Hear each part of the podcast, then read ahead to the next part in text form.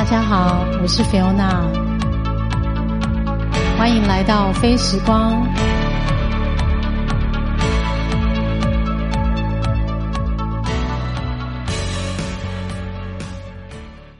嗨，大家好，我是菲欧娜感谢你的收听。今天是十二月十号，也是我们第十一集的播出。一开始呢，想要跟大家聊聊，因为我不知道听众是不是你的身份是家长吗？就是你已经结婚了吗？还是有小孩？小孩几岁？然后今天这一集，我想要分享，就是身为一个家长的心路历程。呃，如果认你是听众，然后也认识我的话，应该知道我其实有个孩子，大概国中这样的一个年纪。当然，如果你不认识我，我也很想要跟你分享，就是这样的一个心情。其实单亲家庭蛮不容易的，这个我可能之前都有在一些节目内容里面提到。不过，我认真的在回顾，就是我的育儿之路呢，我觉得走得非常辛苦。我我觉得第一阶段想要讲的，应该就是。baby 的时候吧，因为很多人都会提到一个名词叫做“类单亲”，就是你可能还没有离婚，但是因为你你跟你的另一半生活协作的一个状态下，虽然你没有离婚，但是你有一种单亲的感觉。其实，在我呃小孩还在婴儿阶段，我就常有这种状态，因为当时的他是。职业的关系，所以常常不在家。他是晚上工作，所以白天几乎都是我一个人带小孩。即便是没有离婚状态下，我都感觉是非常孤单的，在 take care 我的 baby。然后当时的课题就是怎么样去应付那种新生儿，就是大概一岁之前的时候的各种需求，不管是什么喂奶的问题啊，或者是小朋友生病。然后我当时又在日本，所以就是看小孩这个看医生、带小孩看医生这种语言沟通的一些障碍等等，都是我各种考验。其实我现在回顾那段岁月，已经十几年了，我几乎也快要忘记了。但是回想起来，我去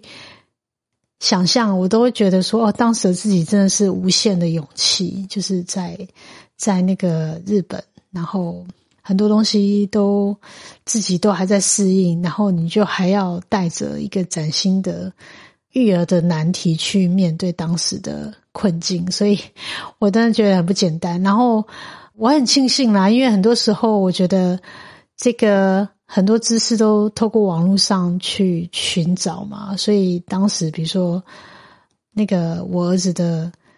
这个漏子性皮肤炎呐，或者是肚脐凸出来啊，或者是可能这个体重感觉比较瘦等等，就是各种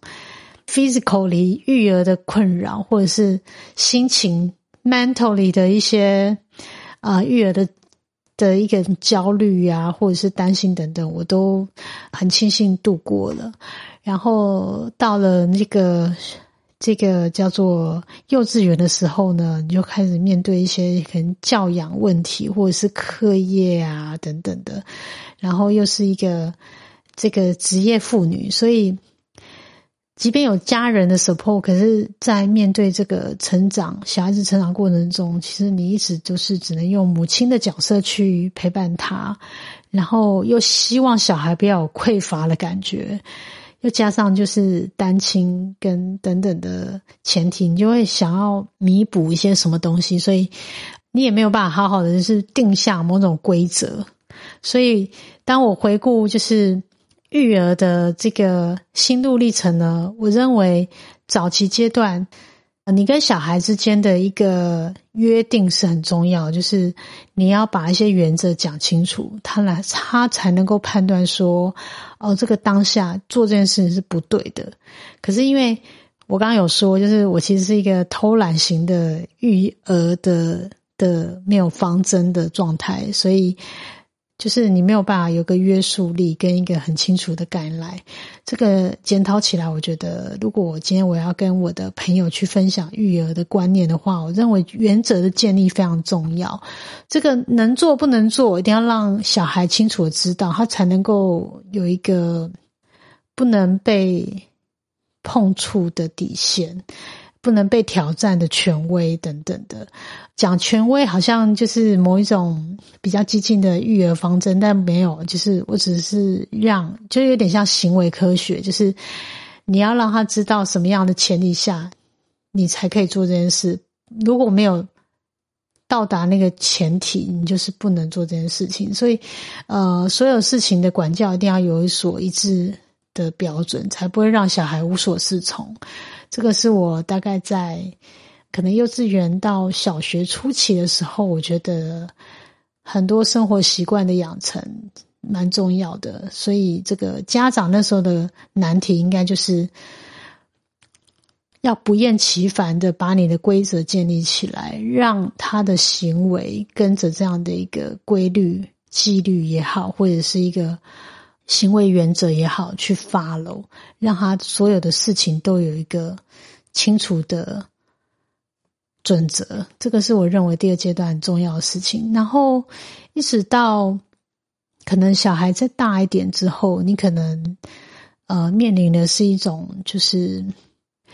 个性的形塑，或者是这个怎么面对青少年。叛逆时期的一个两人的亲子关系，啊，很多人当然都说要当他的朋友，但是又要让他知道一些该注意的事情，而不是因为朋友之间有这种包容，可是亲子之间你要用包容来解决所有的这个该赖嘛？其实我觉得，当然这有很多的。不一致性，就是你怎么可以让小孩挑战你呢？比如说他做错一件事情，你还能够用朋友角度去包容吗？其实很难嘛。但是你又希望说他对你不要隐藏他的内心想法，或者是他你希望你们两个沟通是一个畅通的状态，你又希望他跟你就如同朋友一样愿意分享，这个非常难。但是呢，你只能用排，就是排除的方法，就是你不要用权威来做管理，你也不要情绪勒索，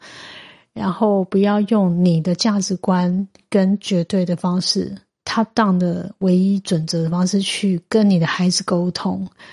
然后试着要用一点耐性跟等待，他理解你，或者是他的那个青少年的情绪风暴过去。这有很多的一路学习，我觉得家长这角色很不容易。但是你一旦决定生下这个孩子，你就要把这样的教养责任放得比较前面一点。但是在教养之路上面呢，你随时都要去感受你跟孩子之间的关系是什么样状态，永远就是没有一个。绝对的准则就是你要一直不停的调整，但是我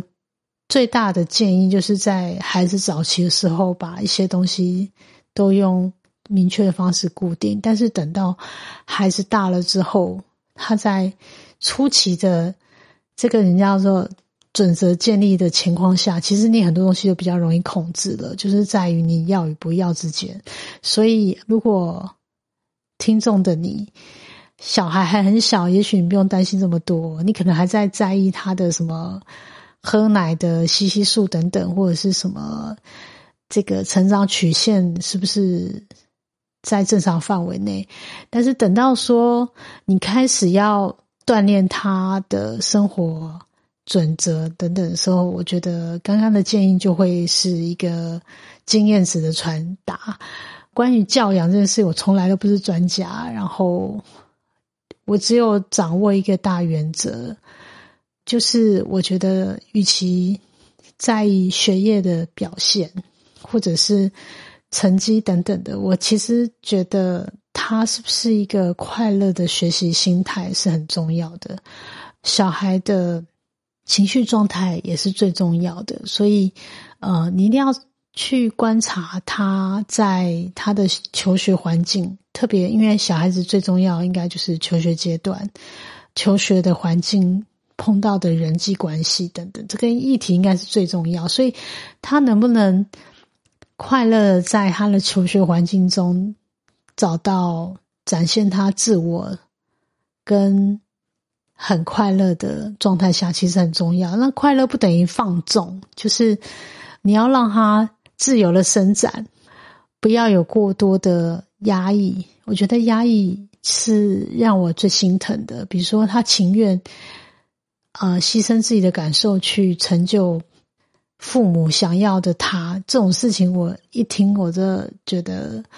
好辛苦，好辛苦。然后我好心疼，就是一个小孩不能尽情的扮演他自己的角色，而是要满足他的父母亲的期待。这件事情，我特别觉得。可能自己没有经历过吧，因为我从小到大都没有要满足谁而成为现在你的样子。但是我看了一些，不管是戏剧啊，或者是朋友的故事等等，我觉得如果我活成那个样子的话，那有多辛苦啊！所以大概是这样的心情，所以我给我自己的孩子真的可能标准很低，可是我只有一个。应该说两个原则，一个就是你要是一个善良的人，就是你不要呃成为这个社会的负担。我说在未来的话，那你是不是能够赚大钱这件事情？嗯，我或许会让他知道经济就是你的经济独立或者是求生的这个能力，你要具备嘛，你才能够在没有我的情况下，就是你已经脱离了。原生家庭的经济资源之后，你可以好好的活着。但活着这件事情的标准有高有低，你永远只能自己去掌握你的资源，跟你能够花费的前提。所以，功课这件事情，我们会去要求，是基于一个，就是他要有个具备的未来在这个社会生存的一个能力前提。然后第二个最重点的就是你要是一个健全健康的心理状态，所以我说快乐很重要嘛。他能够百分之百的呈现自己的个性，就是你不要有那种性格发展上面的受创，或者是等等人际关系的问题，这个很重要。所以善良的人对自己负责。很快乐，我觉得这三个标准，然后外加一个就是身体健康嘛，所以他要有自己的呃运动习惯或者是个人兴趣的发展。我觉得应该人生这几个点掌握住，应该不至于有太大的问题。那求学过程或者是在成为一个独立的性格，就是。长大嘛，大家能够为自己负责之前呢，这几个大方向，我觉得均衡的去让孩子知道他到哪里了，他该具备什么样的能力条件，充分的告知，不无毫无止境的，就是把这样观念传达出去。我觉得，我觉得身为一个父母，该做的就做了，然后当他。在成年之前，他希望学什么，而我们能够付出，不要用压力去影响他。这个就是我们能够做到的责任跟角色。这个是我今天想要跟大家分享的。刚刚聊到那个话题呢，主要是因为前几个礼拜有一个有一个新闻事件，就是。呃，有好几个台大学生，他们就是有一些自杀事件，然后引起一些关注，然后大家也转而去分析说，可能资优的身份，在到了大学之后，他们面对这个环境，是不是能够有一些心态上的调整，或是碰到什么样的挑战？然后也让我去思考说。怎么样定定这个？就是你对小孩的期待。如果你是一个家长，你对小孩的期待，会不会影响到他之后对自己的认知，或者是碰到挫折时候的包容度等等的这这一方面的讨论，以至于就是我刚刚会聊到这些事情，我觉得。当资优生其实应该是很辛苦的吧，因为我从来都不是，所以可能一派轻松。不过也有一个朋友，他曾经是，应该是说，他也有在高中的时候是一个资优生，但是到大学的时候，你发现，哎，其实全台湾各地的资优生都群群聚在某一个铺里面，你反而不是那个。相对优秀的那个人，那你是不是能够适应这样的变化？就是你已经你你觉得你自己很棒，但是你下一个阶段你发现，哎，其实也没有这么厉害。那你能不能去面对那样的自己？然后这个叫自信心的受创的时候，你要怎么面对嘛？这些假设，因为都没有在我的自身经验里面，因为从小到大，其实念书这件事情。都用一种蛮佛系的状态。从小学我们其实有拿过模范生，可是因为学校不一样，你那时候觉得很容易。然后我转学之后就发现，哎，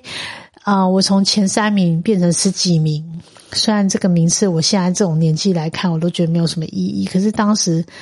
我有点觉得，天哪，怎么会这样？我只是换一个学校，为什么我的功课就变那么差？好像在老师面前，我是一个。功课不是很好的普通人、普通学生，甚至还有一点点，好像是不是当时就是小学的时候，个性非常内向，所以他可能觉得我是一个看起来笨笨的吧，或者是反应没有很好，就是不觉得我是什么样的特别要被关注的一个小孩。然后因为。刚转学，所以第二学呃第二次段考之类，我就成绩就恢复的，就是比较快，就反映到我的当时的实力。那老师就觉得非常的 impress，觉得我进步很多。我当时我记得我的印象是，喂，这个才是我原本的我。然后我觉得老师对我的观感好像不如另外一个同学，一个转学生，因为我我的妈妈就是我的我妈妈没有。一直跟老师保持某种互动互动，或者是我的妈妈只是小学毕业，所以当时那个年代，我觉得这个亲师关系还是需要认真的维护。那就是因应了我上一集所讲到的，就是你的学历，就是会影响很多事情外在的观感，所以。我妈妈小学毕业嘛，所以老师相对我没有怪那个老师意思，但是老师其实就是看待这个两个一样是同一个时间加入的转学生，他的关怀就特别会在另外一个同学身上。然后对于我们我的话，我就觉得我当时有真的有被老师霸凌的感觉，所以我觉得没有被平等的对待啦。但是我觉得我自己的性格是一个。就是自我疗愈很快，能够复原的人，所以我没有什么特别的，就是伤害、受创。反正就是功课这件事情，我一直都没有特别的在意，或是被我妈妈给要求。然后到国中的时候，啊，全部都是自己的摸索的过程啊，就功课好与不好都是自己承担。然后到高中的时候呢，升学当然也是依照你自己的成绩，最后落点到哪里就哪里。然后高中我念的是一个公立的学校，但是不是高中哦，是一般的职业学校，是公立的，而且是夜间部。然后只是因为当时我的父亲认为，就是反正你你白天可以打工赚钱，当时的家里的经济状况没有很好，所以。就很顺理成章的进入这个社会，所以我很早就出社会了。我大概高一的时候我就开始工作，白天打工，然后开始赚零用钱，就是富泰的白天的工作，然后晚上是个学生。所以这个功课这件事情，在我身上一直到高中，我都没有被热切要求。那你要说功课好与不好，其实就是通常都能够在那个团体里面的前十以之前是没有问题的。然后，但是很有趣，因为高中是我一个人生价值观发展的重要时刻，因为你开始进入社会，你就开始有一些，比如说物质啊，或者是追求的东西。但是我当时。没有人在形塑我的价值观，比如说身边没有什么影响我的人，所以我的同才对我来说影响力非常关键。我当时回忆这一段，就是我当时影响我最深刻的是我的某个高中的好朋友。我后来能够到大学去念书，其实真的要感谢他，因为高职毕业之后啊，我。通常的出路就是念二专，要不然就是就业。我当时是非常单纯的觉得，我毕业就可以找到工作，我就可以做什么 OL。然后大脑有一种不成熟的印象，觉得那样就可以这个自食其力等等的。然后等我开始进入社会之后，才发现，哇靠，就是你要找工作其实不容易。因为当时也没有一零四，也没有什么人力银行去找工作，所以印象中我还是从报纸那个分类广告去找工作机会，然后发现高职毕业更找不到什么像样的工作，所以当下就决定跟随我刚刚说影响我很深的一个同学，我们去补习，然后从一个从来没念过高中学科的状态去。从考班去报名，然后我那时候晚上上补习班，白天还要上班。我记得那时候工作是在旅行社，所以回想起来，那一年重考班的那一年，是我人生中应该最认真准备课业的时候，包含求学阶段都一样，花了非常多时间在。琢磨这个大学联考的过程，距离现在有好多年前了，所以应该很难想象吧？因为那时候的录取率其实还是百分之三十，跟现在人人有大学念是非常不一样的时候。然后我当时所会的东西又跟一般应届的考生是非常不一样，所以我光想象我都觉得非常不容易。为什么讲到这个？是因为。等你知道你自己哪一天不足的时候，你自然会生出很多力量去为了达到目标而付出努力。所以，我不是自由生，但是我知道课业知识对我的影响很大，我必须就去努力。这个是我的呃心路历程啦，就是走过路去检讨，所以我可能也会把这样的想法。放在我的孩子身上，所以没有过多期待，但是你可能有个引导，等到水到渠成，它自然会长出力量去驱动自己往前进。所以我用的价值观是用这样的方式来建立。我不敢说是一个符合时代潮流的状态，但是只能说接下来让我们来验证看看吧，这样子。所以今天聊了一些呃跟孩子有关的话题，也回顾了我自己的求学阶段的部分心路历程，因为我觉得还蛮多精彩，可能日后可以分享更多。啊，我鼓励每一个。每一个生命吧，不管你是几岁，你是学生还是一个成熟的大人、中年人，或者是三十几岁的年轻人，都一样，好好的认识自己，然后知道自己要追求什么很重要。再来就是怎么去判断你的资源取得，跟拿出你的啊实践的力量，去创造更美好的人生。然后好好的丰富自己人生的各种养分，跟对的人际关系脉络，跟资源的掌握方法，自然可以获得一个蛮好的圆满的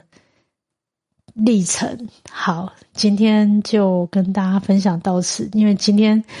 呃，喝了一点点红酒，我也不知道自己是不是有点语无伦次。不过，感谢你来这里跟我一起度过非时光，谢谢收听，谢谢，下次再见喽，拜拜。